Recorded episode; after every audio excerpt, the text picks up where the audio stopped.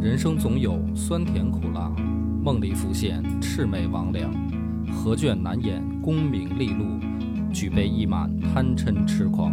野史下酒四电台，道出不一样的精彩。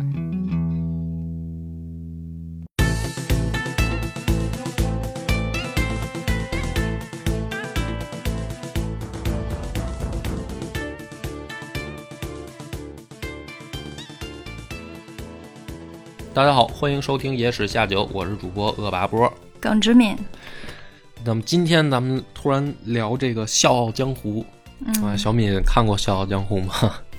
小时候看过小时候看过，电视剧还是电影？电影，电影，那完了，那估计今天讲的对你来说应该比较新鲜嗯啊、其实我觉得金庸的这个小说被改编成影视剧啊，或多或少大家都有所了解，但是呢，也不乏啊有一些女性听众。那其实男性听众也有可能就是真的没看过，嗯所以呢，不用慌啊，因为咱们今天呢还是会把这个故事情节也讲一下。看过的呢也不要紧，因为我觉得金庸的作品呢是你嗯值得可以反复看，对对对，就是说你反复回去听某一段故事啊，你可能会有新的发现啊。因为我之前讲过《鹿鼎记》嘛，就是嗯张扬同志就说是他是听《鹿鼎记》那一集才开始听我的节目的，嗯所以我一想呢，说这也不要紧啊，再讲一些可能我以为大家都知道的故事，也没准儿就有人不知道。而且呢，我一定会讲出我自己的这个所感所悟吧。那今天讲《笑傲江湖》呢，其实我是想讲几个配角，嗯嗯，因为我第一次读《笑傲江湖》的时候呢，肯定是喜欢令狐冲，嗯啊，然后看完了金庸所有的作品啊，然后如果要排这个排行榜嗯啊，男性侠客啊嗯排行榜，这个我也是起码令狐冲可能能进前三，而且一度呢成为第一，哦就是有的时候可能他是第一名，有的时候第二，有时候第三，因为你随着这个年龄段儿的这个增长啊，嗯你喜欢的这个人物可能会有所波动啊。有一段时期我最喜欢韦小宝儿嗯，啊，因为这小子媳妇儿多。羡慕是吗？对，后来后来还是令狐冲又回到了榜首为什么呢？啊，因为这孙子忒能喝，就是 啊，就我们尤其是卖酒之后啊，我特别想说让令狐冲当我的形象代言人， 就是能不能请有没有听众里边会画画的，给我画一令狐冲拿过来，我当这个酒的这个形象代言人用。但是呢，这个如果说随着年龄增长啊，去重新评价《笑傲江湖》里边的人物啊，嗯我好像慢慢慢慢就是目光啊，注意到了另外一一个几个人吧身上，谁呢？哎，就是这个今天咱们故事的主角是四个人啊，因为熟悉《笑傲江湖》的一听就猜出来了，就是梅庄四友。嗯哎，为什么讲他们四个呢？这老哥四个挺有意思，我就先讲这段故事啊。嗯就是没听过的朋友或者没看过的朋友，可以先熟悉一下故事。就是令狐冲呢，有一段啊，被这个开出这个门派的这个户籍了嗯啊。他原本是华山派的，说那个你不要你了嗯啊。罪名是什么呢？就是结交不良朋友。嗯啊，就相当于说咱们现在这个上高中吧，啊，比如说你经常出去跟一帮这个地痞混混儿嗯，在社门会口小青年儿儿，啊蹲蹲着，很嚣张的抽烟什么的，然后这个 学校老师看见了，就说你就明天可以不用来了，啊，结交不良朋友。就令狐冲就是属于这个嗯啊，去外面勾搭了魔教的，怎么说呢，叫叫高手吧，嗯其实比较冤枉。嗯啊，比较冤枉。但是呢，这个故事发展到这儿，就是说啊，无巧不成书嘛，就是令嗯狐冲有点被冤枉这种这种罪名，嗯就被开除出华山了。这大哥呢，心情郁闷的时候，就在江湖上溜达，啊，溜达的时候呢，也好管闲事儿，是吧？这个陕西汉子可能喜欢行侠有点仗义这种血性嗯啊，在大街上就不能让人瞅，嗯啊，也然后人都都不瞅他也不行， 你知道吧？他都不瞅也不行啊，所以他有有一回路过街边儿就发现这别人都注意力放在另一个地方，嗯怎么回事呢？有一帮人啊打群架，嗯这令狐冲呢就过去，就好管闲事儿嘛，就看啊，说是怎么回事儿啊？打群架嗯，打群架怎么能少了我呢？结果一看呢，还不是群架，一帮人围着一个人准备打。哎，这这个时候令狐冲就来劲了，知道吧？ 就是说，那就到哥们儿亮手艺的时候了，是吧？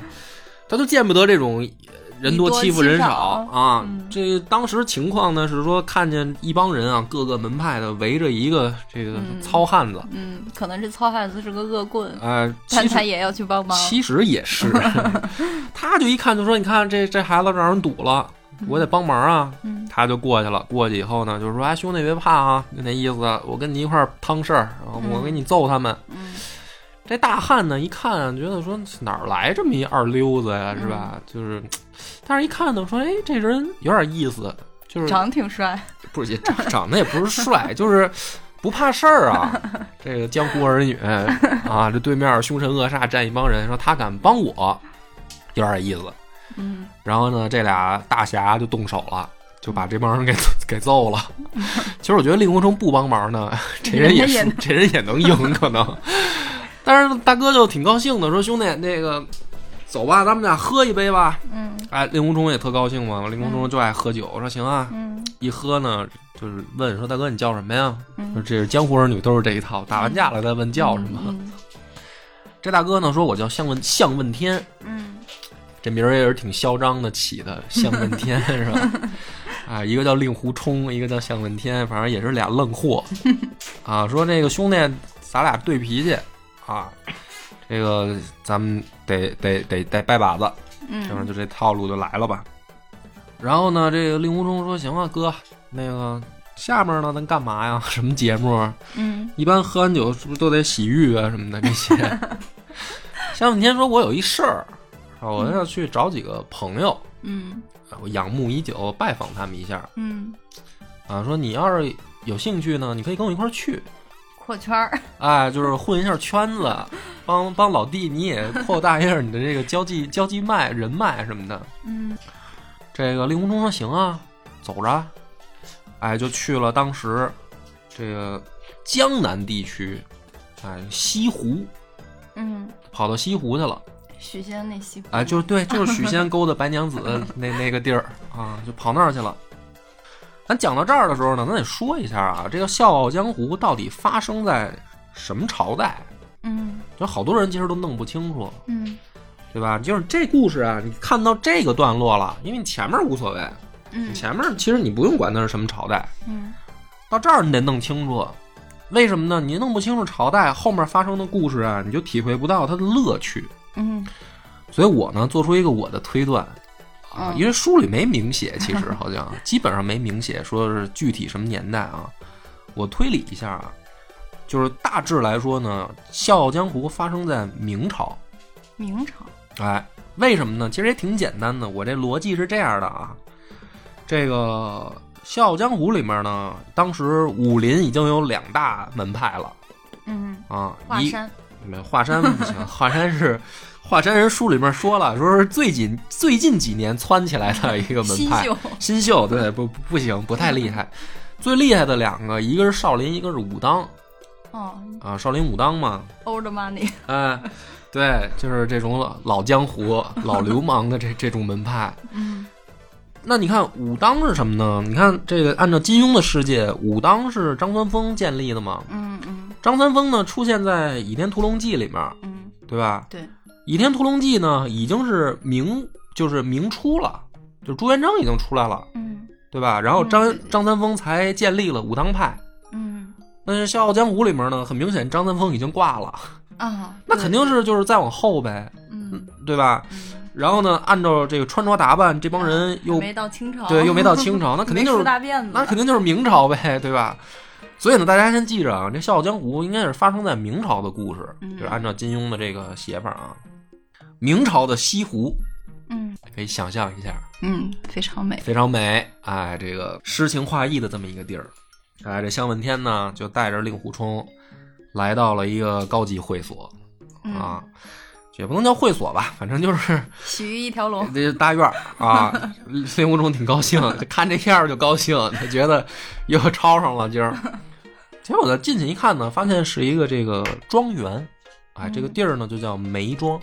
嗯进去以后呢，这个向问天就拜庄啊，嗯就说了一个事儿，说呢，我就听说啊，你们这个梅庄里面有四位庄主，嗯哥四个，嗯说是当世豪杰，嗯每一个人呢都武功高强，啊，毕竟是一武侠小说嘛，嗯，说这都是武功高强嗯，尤其是剑法出众。嗯哎，说我听说这个事儿以后呢，我就寻思啊，我就我就老不服，嗯我正好呢，我碰上一位朋友嗯啊，就是这位令狐冲啊，他但是他不说他叫令狐冲，他说这位是华山派的这个高手，嗯，剑把剑把背景亮一亮，哎对，剑法出众，啊，嗯这个说，我认为你们这个四位庄主再怎么厉害啊，也没有我这兄弟厉害。我看过他耍剑，那 这耍剑，啊上中下三路，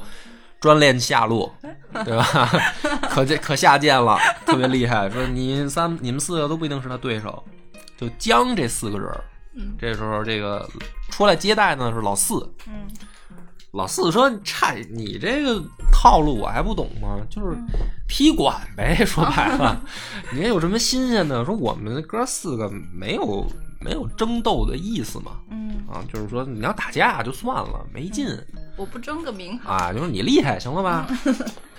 这时候呢，向问天就说说这你呀、也少来这套啊，说那个我呢也不是白让你跟我跟我这兄弟比，嗯咱俩打一赌，嗯对不对？说我呢得了四个好玩意儿嗯啊，每一个呢都是这个宝贝。嗯正好呢，我还知道这四位庄主除了武功高强以外呢，擅长琴棋书画。嗯哎，就是这哥四个，每一个人呢有一绝活儿，嗯琴棋书画。说我这四样东西呢，正好是这四种琴棋书画的这个宝贝。嗯你们要是能赢了我这兄弟，嗯哎，我这四样宝贝就送给你们。嗯，投其所好，，对，你们要是不能赢呢，啊也没关系嗯啊，就是我就说明我的这个判断是对的， 就是我我这个兄弟是最贱的，对不对？就没关系嘛，啊，我们就我们就是大家来交流一下，切磋一下嘛，是吧？你们也没损失，激将法，哎，激将法，引诱加激将法，，对。然后呢，这个这四庄主呢就说说，那你那你什么宝贝，你亮出来看看呗，嗯哎，就拿出来了。这四个分别是什么呢？先简单一说啊，我们都过一遍。这四样宝贝叫《西山行旅图》嗯《呕血谱》嗯《帅一贴》和《广陵散》。嗯这四个东西呢，现在我粗一说呢，大家不管看过《笑傲江湖》还是没看过啊，可能也没有太大的这个感觉啊。就是这四个宝贝啊，跟琴棋书画连 个线，跟跟琴棋书画，对，这这沾四样儿，反正就挺厉害的呗，啊，也没什么感觉，所以这个我得好好讲一下。嗯反正先说这个四庄主啊，叫丹青生，啊，嗯丹青生呢是玩这个画画的，嗯，画画的。对，反正丹青生一看这四样东西呢，腿就软了为什么软呢？啊，就不行了，喜欢就他受，不了了，对，就是浑身就冒汗那种，你知道吗？就 我要得 到他，啊，就不行了，就跟这瘾就上来了，就是毒瘾发作那样儿差不多。就是说我我太太牛逼了，说你你你要干嘛来的？ 说说比剑是吧？说拿剑来取剑比，就受不了了。嗯，哎，所以咱们就先讲讲，就是说老四丹青生不是玩这个画画的吗？嗯他好的这四样里面哪个呢？就是《西山行旅图》。啊，咱先讲这个《西山行旅图》是怎么回事儿。这个《西山行旅图》呢，实际上它的这个作者是北宋的一个大画家，叫范宽。嗯那这个又有又有如又如何厉害呢？嗯对吧？还是没觉得说啊北宋一画画的叫范宽的，他画的，这怎么厉害了呢？这个要看别人怎么说啊，嗯就是不能光听一名儿就完了。嗯有人评价过这个范宽的画儿，嗯谁呢？比如说这个明代的这个大画家董其昌，嗯他就说过，他说啊，就是放眼古今啊，嗯，这是明代人说的啊，嗯放眼古今，宋朝的画儿嗯属于达到顶峰。嗯，天花板了，哎，就是这在玩画画这块儿就到天花板了。嗯就是后来呢，这个谁能不能超越他不知道，估计也悬了嗯啊，就是这意思啊。嗯嗯哎，这个是明朝时候的评价。那这个范宽呢，在宋朝基本上就是他们那个朝代的天花板了，嗯你明白吧？就是说一个绘画的高峰的时代嗯，出来的那个最牛的人，他是这样一种感觉，珠穆朗玛峰的，哎，就是有一个高峰的高峰了。嗯 近代也有人评价他，嗯，就很多人都知道的一个大画家徐悲鸿先生。嗯徐悲鸿先生呢说过这样一段话啊，嗯说中国所有的宝贝，嗯所有的嗯啊，就是这个文人好的这些东西的宝贝里啊，嗯他说啊，故宫存了有两个尖儿的，嗯，就整个故宫原来这个等于紫禁城里啊嗯存了俩啊，啥呢？这俩里面他说我最喜欢的，就是范宽的《西山行旅图》。这评价够高了，明白了吗？他这个感觉相当啊高，就是说这故宫博物院里面哦哇所一有下子就厉害了，所有这些玩意 儿，我最喜欢的就是这个啊。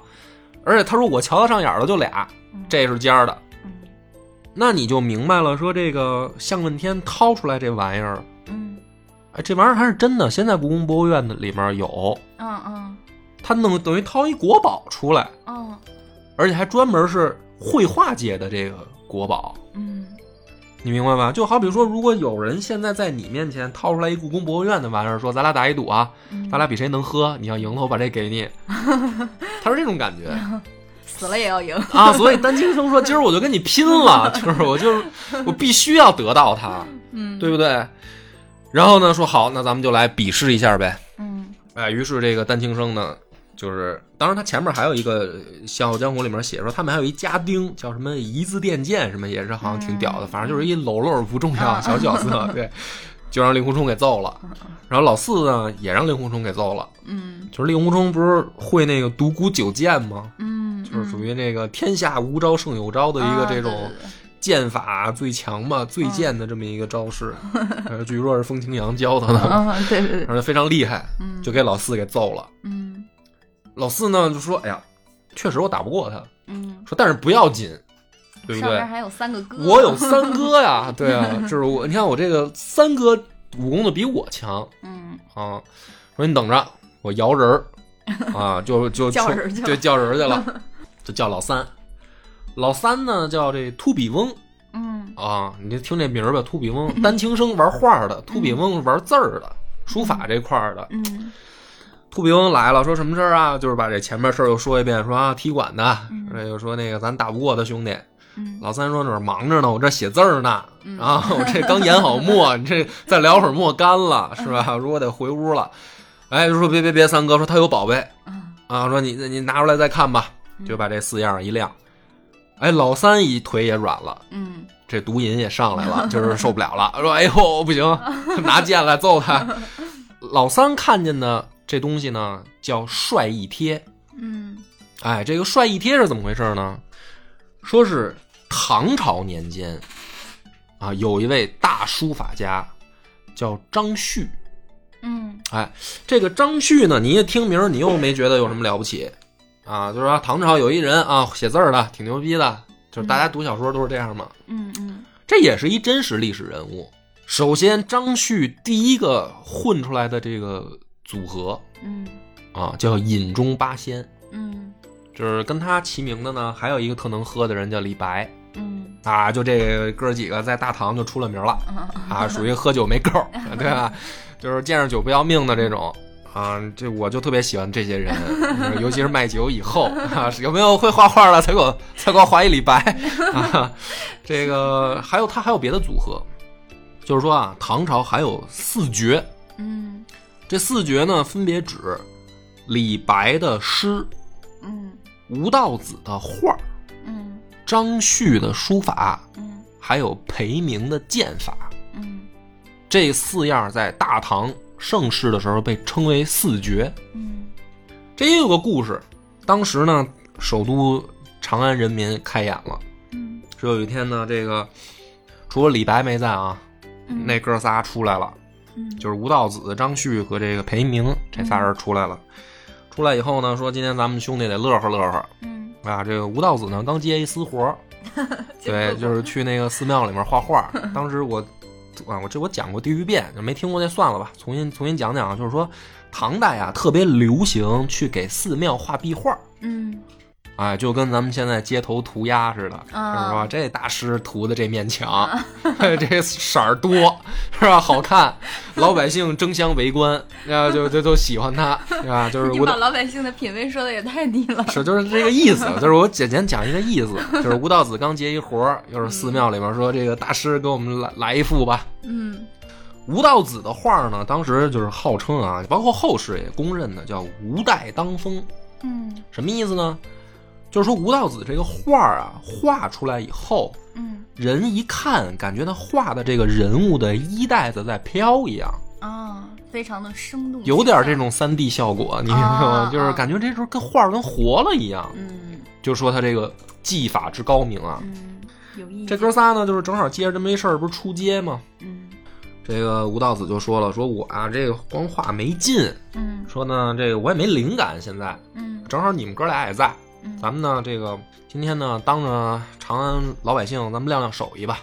说裴明裴将军，嗯早就听闻你剑法出神，嗯哎，我这正好没灵感嘛，嗯可不可以当众耍剑嗯，把你画下来。啊？不，不是画他，就是说那个，就互相之间激发一下灵感嘛，是这个意思啊。裴明就很，你知道这个武将啊，性格也很豪爽，说没问题，说取酒来，嗯啊，这个喝点酒，这酒劲儿一上来，就是当街拔剑，然后城管都闪开啊，都都躲开，我要开始耍耍剑了。耍剑。然后呢，就看他这个身法如电，嗯在场中就开始舞起来了。啊，这些都其实哎都听不出来什么，都是耍剑嘛。这 我个们用舞剑好不好？对舞剑嘛，就是你你你们也觉得怎么着耍嘛。剑太有歧义了。但是这个裴明有一个绝活，嗯就是他这个一一套剑法耍完的时候呢，嗯他把这个剑啊，就噌扔到空中，多高呢？十多丈高，十多丈呢，你要搁现在吧，多少米起码也得有个四五层楼那么高。你就琢磨吧，那种六层居民楼，他扔十十多丈就差不多十，六七八米，就呵对啊，他扔到那个等于相当于五层楼那么高，这剑，牛顿的 都这管不了。对，这剑飞上去以后呢，就大头朝下呀，剑尖儿朝下，嗯老百姓就慌了，说这下来多着谁？ 那我就直接就去了。那肯是定。大家都闪开，对吧？再闪远一点儿，给他让地儿。你你不知道他扔起来落哪儿。嗯这个时候呢，就看见裴明啊，这谈笑自若嗯啊，轻轻的取出剑鞘，把手一伸，也不看。这个宝剑呢，从空中落下十多米高啊，四五层楼那么高落下来，正好就入鞘。嗯他这太神了个表演就结束了嗯。对，就是说这绝活嘛。嗯就是你看，他说剑招啊什么这些，我也不用描述了，就最后这一下，大家都明白 了，这个人有多厉绝害，了对 吧？就是说，现在不服的可以找一块空地，自己试验试验一下，但是后果我不负责 啊！你练得成练不成，对吧？受的几级残废的 伤，这个就是你自己的事儿了。反正这个裴明耍完剑以后呢，吴道子说：“我来灵感了。”啊，这个张旭也说：“我也来灵感了。嗯”哎，于是呢，吴道子就开始画画，然后张旭就开始写字儿，然后这两个人就分别留下了等于艺术界的两个瑰宝。嗯哎，就是说张旭的这个帅一贴嗯有这样一个故事，嗯但是还没完。嗯张旭最牛逼的是什么呢？就是他创造了中国书法史上的一种字体，叫草书。啊就是草书这玩意儿，就是他啊发明的。这个发明了以，你你你大家都知道，这个草书有一个最牛逼的书法家叫颜真卿，对吧？嗯颜真卿是曾经去向张旭讨教，嗯就是大哥，能不能教教我嗯，传授两招。啊？说我我也我也好书法，嗯能不能教我怎么写字儿？嗯嗯啊。然后呢，说这个张旭呢创造草书啊，嗯是看唐朝另一位剑圣耍剑嗯啊，这位剑圣呢叫公孙大娘，据说是一美女。你别看叫大娘，嗯就是唐朝呢，称呼小伙子为郎嗯啊。比如说我要是生在唐朝，嗯人家就可能会称呼我梁郎，啊，或者称呼我为三郎嗯。嗯，对对就是，我家中排行第三，就是可能会称呼我三郎。嗯但比如说见着你嗯，啊，就会称娘，张娘，对，就是张小 娘，可能就是哦张就就叫你，对对，那就是什么时候就是这个小娘和大娘是根据什么分的呢？嗯，就是根据这个印象就可以。啊，印象，哎，你可以根据家中排行，比如说你家里面你排，呃你家里面你还有一妹妹对吧？嗯那你就是大娘。你要在元娘，张元你叫娘，唐朝，你就是叫张大娘。张元娘，好吧？不是，这不不没有贬元不是，老没有大的意思哦它没有岁数的关 系，就是知道公孙大娘，你搁一翻译成现在，你就可以把它理解为公孙大 妞，就是就是这个意思，公孙大蜜，你可以这么这么理解，明白 吧？来说这个公孙大娘呢，每次在唐朝舞剑啊，嗯也是众多的这个围观群众争相叫好，嗯，说是张旭看了公孙大娘耍剑，嗯有所感悟，就创造了草书。嗯说这个家伙呢，后来啊，就是越越来越这个不像正常人。嗯，他最牛逼的一件事是什么呢？说他喝多了以后啊，反正这帮人我今天讲的都好喝酒啊，我就不太一一细提了。嗯 说他喝多了以后呢，有一次就把这个头杵在墨汁儿里，嗯然后拿头发甩着写字儿。然后酒醒了以后，再来看看自己的这个作品，非常满意。嗯说这个就是我的这个这辈子可能达到的高峰了。嗯你让我下次再写，我不一定写的这么这么棒了，因为我这个颈椎病啊，就是确实可能也就治不好了。但是能不能下次有没有这个量也不一定，反正喝喝死了没准就，反正就是你就明白张旭是一什么人。来来，故事回到故事，向问天拿出的这个帅意贴嗯，就是张旭的真迹，厉害了，唐朝的东西，嗯你知道吗？因为我还再强调一遍，他们生活在明朝，嗯唐朝的东西一千多年了。嗯，真 迹，在这数数，哎，还数字 儿数数数啊。对，你这保存不好，那墨就掉了，主要是。嗯所以老三也就不行了，嗯一看说哇天哪，这个必须得留下呀，对吧？说的比吧，老三就跟令狐冲又又比比试，啊，然后就让令狐冲给揍了， 对，啊，非常好，啊、对，又又败了，又败。老三说没关系，我还有二哥，对我还有二哥呀，他就 说你等着，我要摇人儿去。哈，然后老三跟老四呢一块儿就跑到老二房里，然后把老二给蹬出来。二哥给我们出气去，对，老二说你什么事儿啊？又把前面这事儿说一遍，这踢馆的。对，老二说我这儿忙着呢，刚刚摆好棋，弄好茶，这茶回去茶凉了。说你们你们聊吧，我回去研究棋棋谱去了。得亮宝贝，不行，说 得亮宝贝，说这这大哥有宝贝，又把这四样一亮，嗯是吧？老二这瘾也就上来了，嗯啊，也是双腿发软。嗯老二看上这叫什么呢？叫呕血谱。嗯哎，这呕血谱又是怎么回事呢？还是北宋年间，嗯哎，有一个大国手嗯叫刘仲甫。嗯这个刘仲甫呢，玩围棋的，嗯老老二叫黑白子，你看他们这哥四个这名儿啊，都挺逗。黑白子，这个刘仲甫呢，你看又一听也是啊，不就是一个北宋下棋的吗？ 也也没有多厉害嘛，是吧？这还是得对比。这个围棋啊，嗯讲究一个悟性嗯啊，我觉得它是中国桌游里面的顶峰，就是后来发明的这些这些桌游什么都不灵儿，嗯，就是围棋是桌游的，我觉得顶峰，因为它规则很简单，嗯就是黑白两种子儿，嗯对吧？然后四个围住一个就可以吃掉，对，其实规则很简单。但是呢，围棋里面包含了世间千万种变化，嗯包罗万象，包罗万象嗯啊！就玩围棋绝对是能玩一辈子。嗯所以直到后来出了阿尔法狗， 好像这个事儿有点悬了最近啊。 但但是但是这个也没关系，玩围棋是可以玩一辈子的一个桌游，而且这个玩意儿呢，它讲究什么呢？讲究悟性，嗯就是还不是说你努力就行了。嗯你看有的那个棋坛神童啊，年少成名，嗯十来岁儿人家可能已经是高手了。嗯就是说这玩意儿呢，还真不是什么越老越牛，不一定。嗯，靠天赋。对，靠天赋。那这种情况下呢，你就知道啊，竞争有多激烈，因为它等于没有什么时间积累优势，嗯对吧？嗯比如说你你你你们这个画设计师画图的吧，嗯那一个刚毕业的小孩儿，嗯他肯定不如你竞争力强，因为你的经验丰富，对吧？嗯你知道怎么把这个茅厕盖的画的，就是什么 盖毛子？？就是使用率很高什么的，就是你不是画设计图吗？ 说就是我这意思，举个例子，对吧？就刚毕业小孩儿哪会啊 你咋不说我画马桶呢？啊，就不是你们不是平面设计这些吗？我也不是干这行的，我就是这么理解 嘛，对吧？那你看围棋就不是，它等于它没有什么年龄优势啊。嗯，就是你别看你可能现在成名了，没准过两天出来一小崽子是吧，嗯十来岁儿就灭你嗯啊！这个刘仲甫有多厉害呢？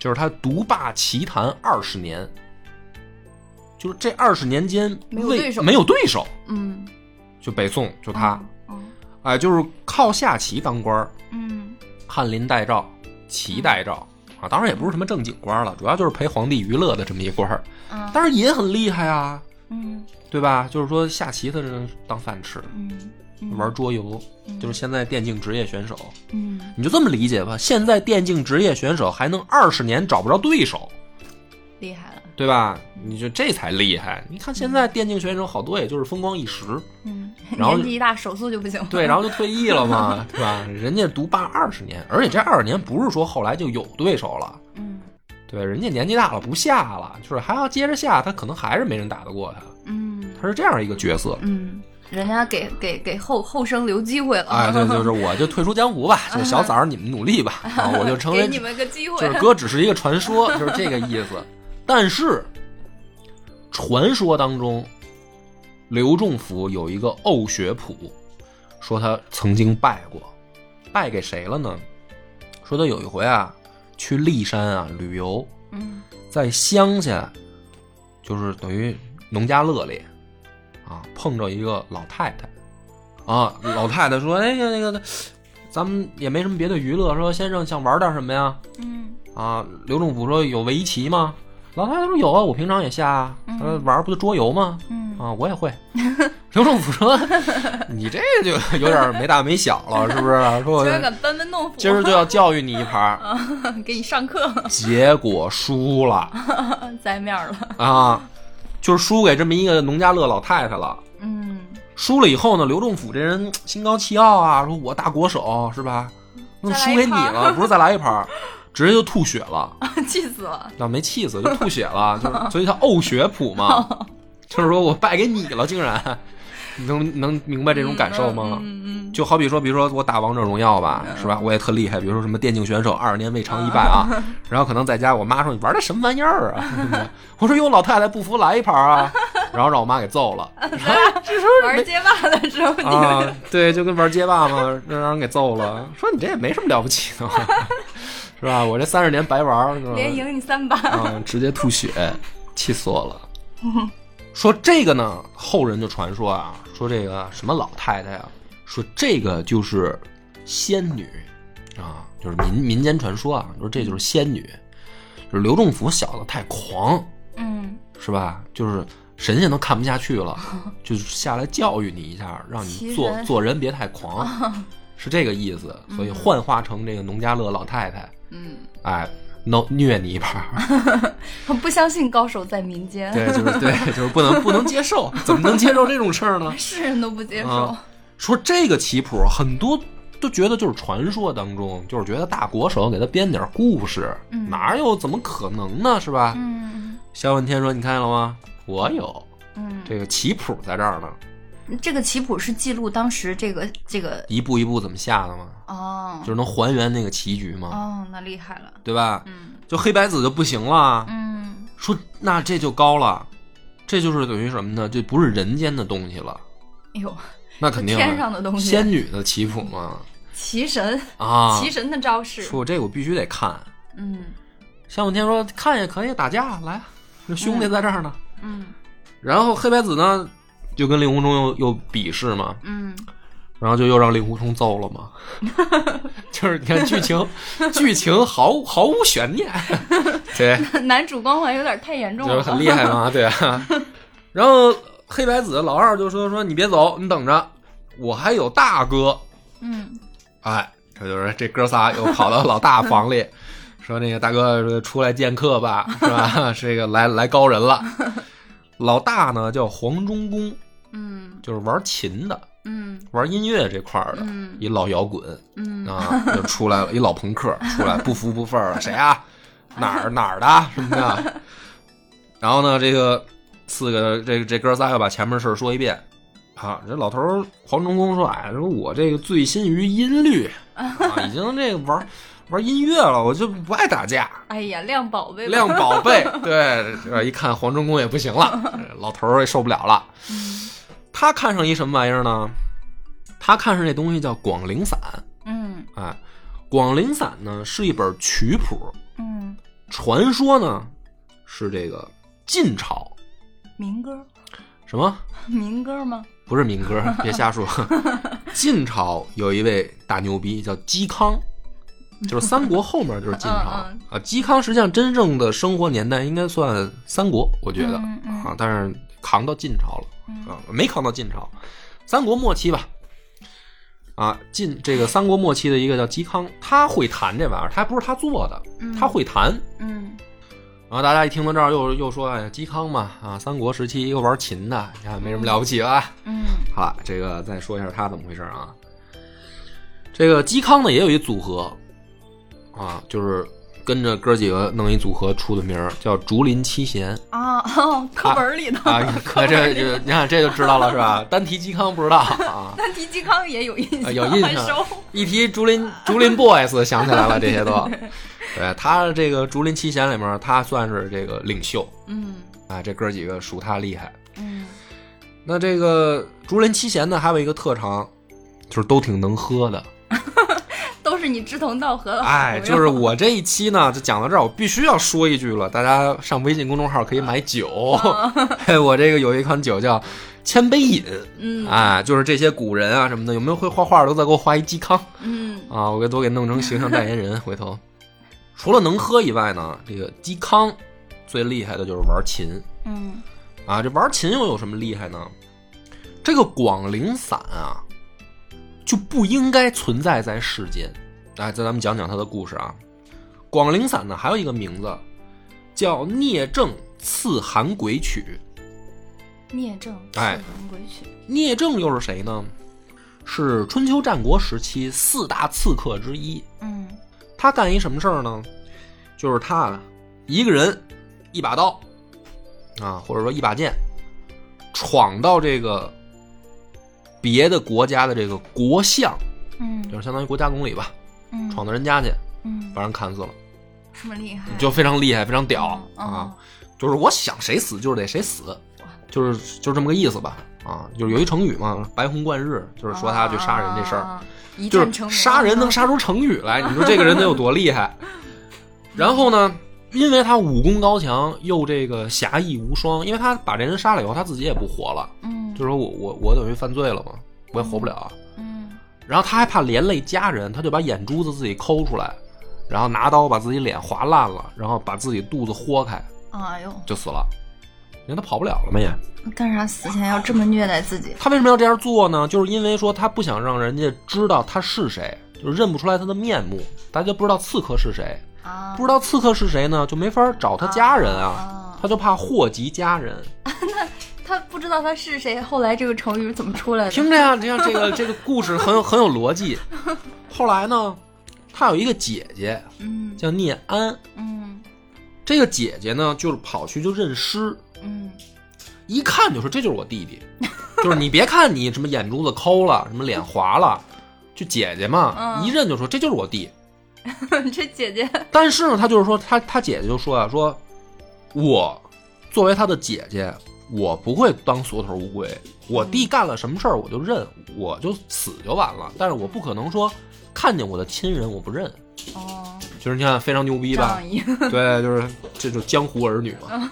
他姐等于就在这个聂政的这个尸体前面就也自杀了，就是说你看这个侠客嘛，嗯牛逼嘛，是这意思。所以这个曲子呢，描写的是这么一个事儿，嗯就他弹起来啊，我没听过啊，嗯但我估计弹起来呢，应该是挺摇滚的，你就感觉吧，感觉这个事儿吧，对吧？他不应他，但是呢，这个曲子啊，他你看他描写这么一个事儿啊，传说啊，世间无人会弹，就实在是太另类了啊！就是反正就是这叫什么呢？传说当中的曲子，嗯就是等于在三国时期，嗯这是一首传说中的曲子。嗯但是说呢，有两种说法，一种说是什么呢？就是说啊，有一次嵇康也是去乡下玩儿农家乐，嗯弹琴，嗯自己在那儿练习嗯啊，弹这个，就反正就弹那五音吧，在那儿练习啊，就是引来了一位这个大师。嗯大师说啊，说我活了好几百年了嗯啊，真的就就仙人，啊，仙人。又来个仙人，仙人说：“我活了好几百年，这还不像刘仲甫那个那么缺德，啊骗人家。说我就是仙人，我直接告诉你，嗯说我在世间行走这么多年了，就没听过弹琴弹这么好的。今天碰上你，叫什么？啊，我叫嵇康嵇康啊，就叫叫小鸡吧，小鸡。今天碰上你，非常开心啊！我传你一首曲子，嗯哎，就是这个《聂政次韩归曲》，啊就是我交给你，啊说但是你要答应我一个条件嗯啊，说这个曲子就是手艺没你这么好的不许学。嗯就是怕给这曲子啊弄弄弄弄臭了，你嗯知道吧？嗯哎，就是说，就必须得是琴技像你这么高的人才可以弹嗯才有资格啊。嵇康说：“你放心啊，大仙，我保证完成这个任务嗯啊。”这是一种说法，嗯还有一种说法呢，就更厉害了啊，嗯因为刚才那个呢是记载在《晋书》里的，就是史嗯书里有写；嗯还有一个呢记载在《太平广记》里，《嗯太平广记》是宋朝的书，嗯这么记的。嗯说这嵇康呢，不是遇着神仙，是有一回啊碰着鬼魂反正都不是人啊，间，反正就不是人类啊。这个鬼魂呢就说了，说我这个鬼魂不散啊，嗯就是我未听完这个世间的奥妙的曲子嗯啊，所以我今天我这个幽魂被你的琴声吸引，嗯我说到你这儿一看，就觉得哎呀，世间还有如此高手。嗯说我这儿有一个琴琴曲，你能不能演奏？啊就拿出来这个韩奎，呃，不是不是这个聂政刺韩圭曲，嗯说是鬼魂传给他的。嗯啊，传完也说说这个不许传给这个手艺不行的啊。嗯哎，你看这个嵇康说你放心，嗯你看这一个是《晋书》里记载的，一个是宋朝的《太平广记》里记载的，嗯都说啊说这个就是只有高手才能弹。嗯但是呢，根据嵇康自己的这个记载啊，嗯嵇康呢后来被这个司马昭啊陷害，就是司马昭讨厌他们啊，就说你们这帮所谓的名士，老装什么逼呀、就是看不起我，嗯我就得弄死你，就是这种人，你知道吧？嗯然后呢，就嵇康在刑场上，他就说了一番话，他说啊，我曾经与人有约定，嗯袁这个我就是他有一外甥啊，嗯叫袁袁仲尼，说经常求我来学广陵散，我没有教。如今我一死，广陵散从此绝矣，嗯就这世间再也没有人会弹了，嗯，所以我要死前教教会没，有，所以他就他就死了，就真的 然后失传了，我真的失传了。对，就失传了。所以呢，这个我讲这三个故事要说明一个什么事儿呢？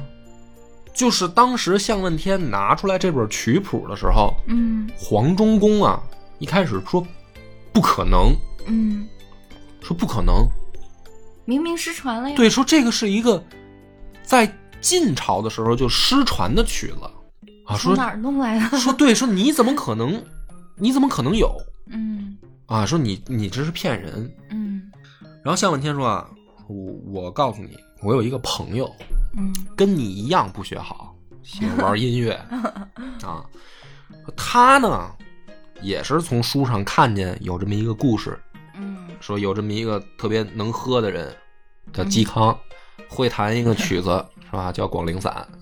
后来呢，他也想看看这个曲谱，但嗯果然世间没有。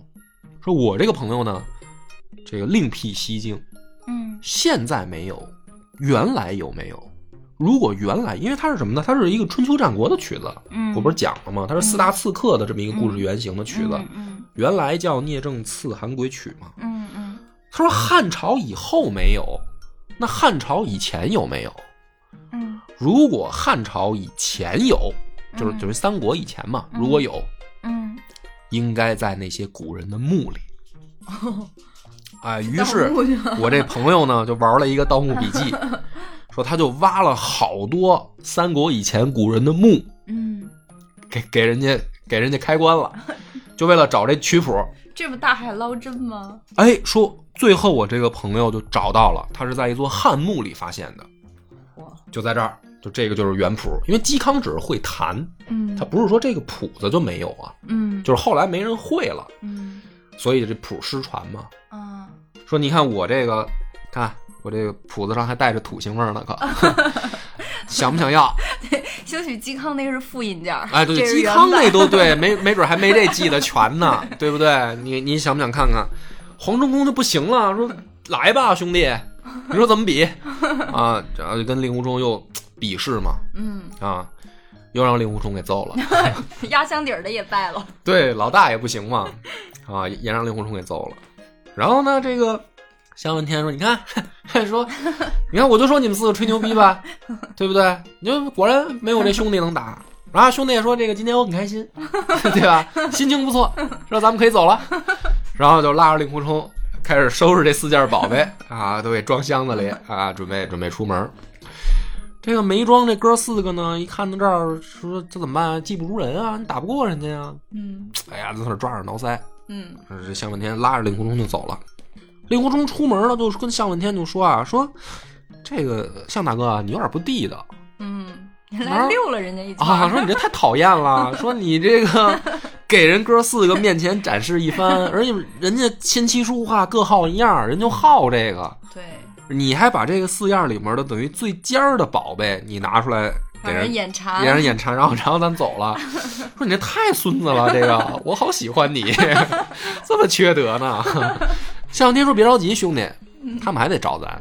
嗯哎，果不其然，他俩这还没走呢，就跟门口啊这儿正停车呢，开车的这这会儿功夫，这是拴马嘛，这是这是这正解码呢。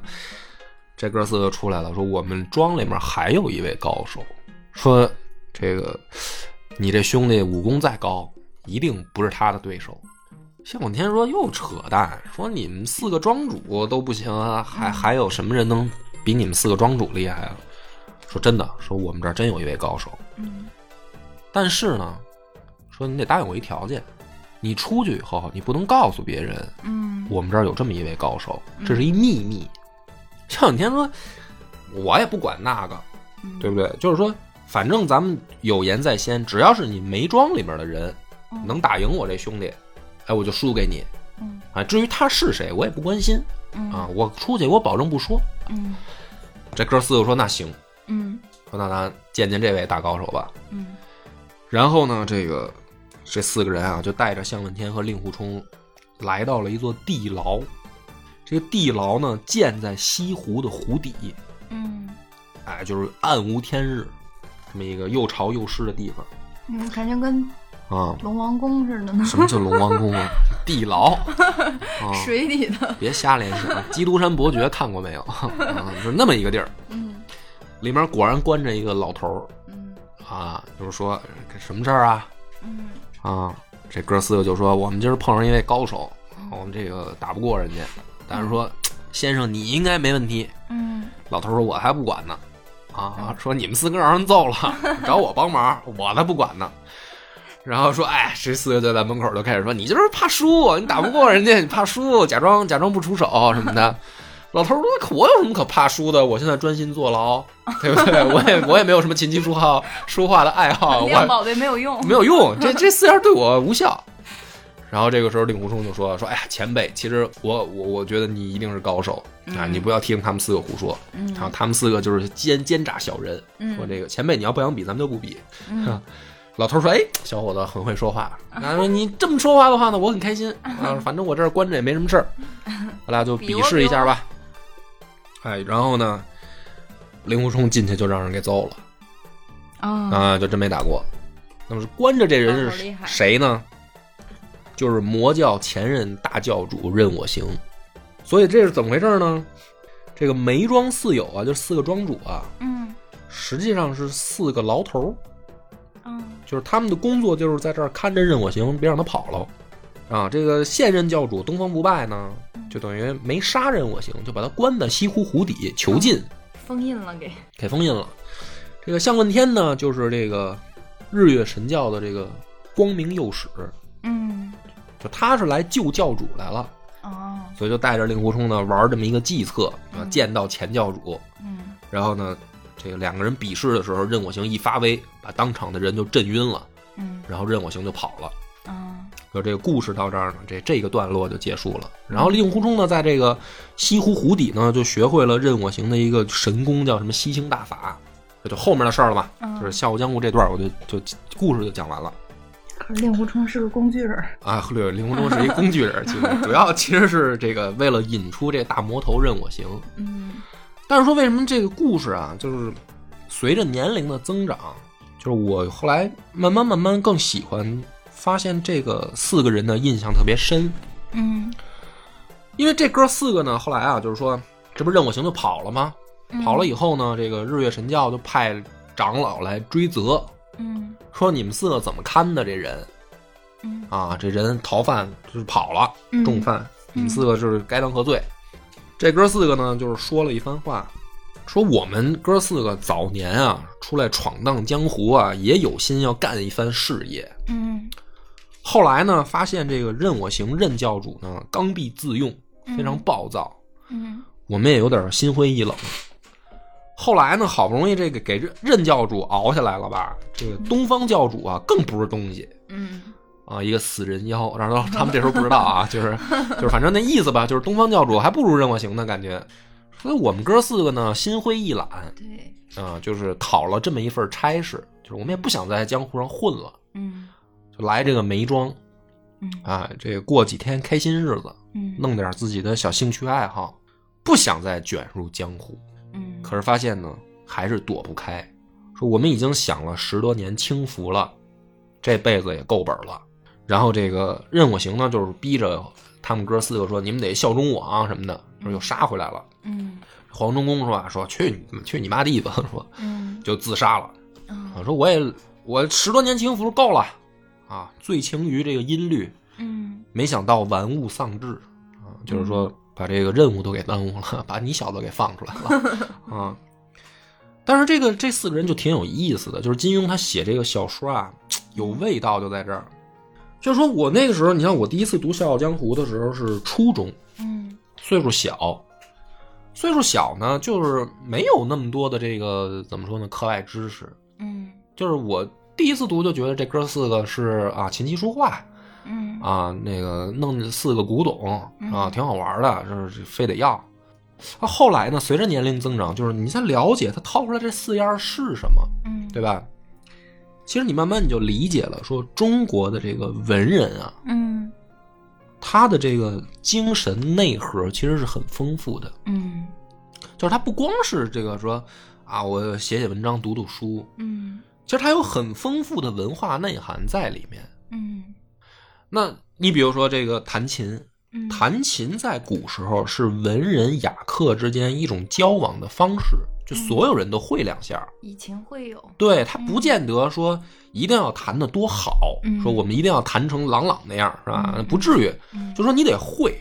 嗯那你会的目的是什么呢？比如说这个周瑜跟诸葛亮见面吧，嗯咱们这个别聊这个八卦什么的，说咱俩弹会儿琴啊。嗯通过弹琴呢，就互相之间就了解对方大概是一什么人了。嗯因为这个里面是有秦语的，就是说我们在里面加入了一些什么想法什么的，嗯这个怎么谈嗯是传达信息的。嗯你看很多这个古籍写故事的时候，都是说拿琴去交流信息，嗯就好像说明白一件什么什么事儿。对这以后有机会我多讲几个这类的故事啊。嗯所以呢，就是说你这是只是说琴，那这个书画更是这样了，它的信息量就更大，包括棋、下棋。所以这四个人啊，就是说他们其实是金庸笔下我的理解典型的中国文人的一个内核。嗯但是这四个呢，你又总感觉他们又不正面嗯，就是好像玩物丧志嘛，嗯，就是说他好像不是什么，因为文人的最高追求是齐家治国平天下嘛，就是我要当一个君子嘛，嗯是吧？就是说你玩这些这个琴棋书画呢，好像有点不务正业。嗯就跟比如说现在这个人，你说你你你这个天天老玩王者荣耀，嗯好像就觉得有点玩物丧志，嗯对吧？嗯但是王者荣耀里面有很多历史人物为原型的游戏人物啊， 就是它其实这个东西，你不能把它简单的理解为什么呢？就是说，琴棋书画就是玩具，嗯就是它是古人文人生活的一部分，嗯而文人在这个上面是寄托了很多感情的。嗯如果你放到江湖里呢，其实《笑傲江湖》它有一个内核就在这儿，嗯，就是说这个江湖其实挺没劲的，嗯就是一天天就是勾心斗角，嗯就想当天下第一，嗯是吧？就是东方不败呢想弄任我行，嗯然后这个左冷禅呢也想弄任我行，嗯后来呢岳不群呢还是想弄任我行，也不知道任我行就是怎么就这么这么这么惨，就是谁都想弄他，反正好不容易从西湖逃出来了吧，又是好多人想弄他，大家就要争这个天下第一，嗯就挺没劲的其实。嗯然后真正的这个里面的侠客呢，就是《笑傲江湖》里面的侠客，就是说，比如令狐冲嘛，嗯令狐冲最后的选择，实际上就是因为他见到了好多江湖里面的这类人，就是他一开始被这个华山派开除，就是因为认识了这个曲阳和刘正风啊嗯，。曲阳、刘正风一个玩吹箫的，一个弹琴的，也是俩玩音乐的。这哥俩呢，就是一个是魔教长老，嗯一个是这个五岳剑派的这个等于这个大长老，嗯就这么一个角色。然后俩人呢玩音乐认识了，说这个什么江湖啊，我说金盆洗手吧，嗯咱以后就退出江湖吧。嗯然后这帮这个这帮大流氓就来了，说不许退出江湖啊，说你们这个怎么能够结交匪类呢什么的，就给这俩人宰了。嗯然后然后对于令狐冲就是看到了这俩人，就先触动了一个心思，就是说怎么这俩人有做错什么了？是就是要非得给人宰了，说就不能退出江湖吗？这江湖也没什么劲啊！这么一看，嗯就是一帮人，一帮人也不说不说这个，等于什么呢？叫不不说真话，都说假没点话儿。没尤其是点儿他积师极傅阳光的东西，嗯，他师傅岳不群君伪君子嘛，就是嗯后来呢，等于令狐冲越看嗯越觉得说这江湖好像就是一帮勾心斗角，嗯没劲，没劲，嗯哎，反而不如有这些所谓的配角。嗯你比如说这梅庄四友，这个四个人活的才是真潇洒，嗯对吧？嗯，就说什么狗屁江湖，什么打打杀杀挺没劲的，勾心斗角往上爬，嗯不争了啊，就是过两天舒服日子挺好的。追求点让自己快乐的事情，所以你看啊，就是这个反映出什么呢？就是中国文人的一种隐逸的思想，就是什么叫大隐嘛？大隐嗯大隐就是小隐隐于野，大隐隐于朝。其实如果说世道不好嗯啊，比如说你进入了一个操蛋的公司，嗯然后从老板嗯啊到你的这个同事，嗯，都是都是一帮这个傻逼，嗯你怎么办呢？对吧？你有两种选择，一种辞职嘛，嗯对吧？你要是你换一个公司发现还是一帮傻逼，那你就就是就是自自己回家创业嘛。 嗯那还有一种呢，他说这可能很很多人做不到嘛，对吧？那你怎么办呢？你就大隐嘛，嗯对吧？你不跟他们争，不跟他们抢，我就是在这个跟你们一块儿就事论事共事，你让我干的活儿我干，嗯但是呢，我也我也不跟你们争，这就是所谓大隐隐于朝嘛，就是我就干我自己眼前的职务。嗯哎，至于你们说那些什么政治理念啊，什么这个仁义道德啊，就是你们吵你们的嗯啊，我就干点实事儿就完了，这叫大隐隐于朝。嗯，所以说，这个随着年龄增长，我就越来越觉得这梅庄四友有点意思，就有点这种中隐的文人的这个上班摸鱼，这个劲儿啊，就是今天给大家分享一下这个金庸武侠里面的这个等于说另一个世界吧，希望大家也能喜欢吧。喜欢，嗯，感谢大家收听，到此结束。我们的微信公众号叫“柳南故事”，柳树的柳，南方的南。如果还没听够的朋友，欢迎您来订阅关注。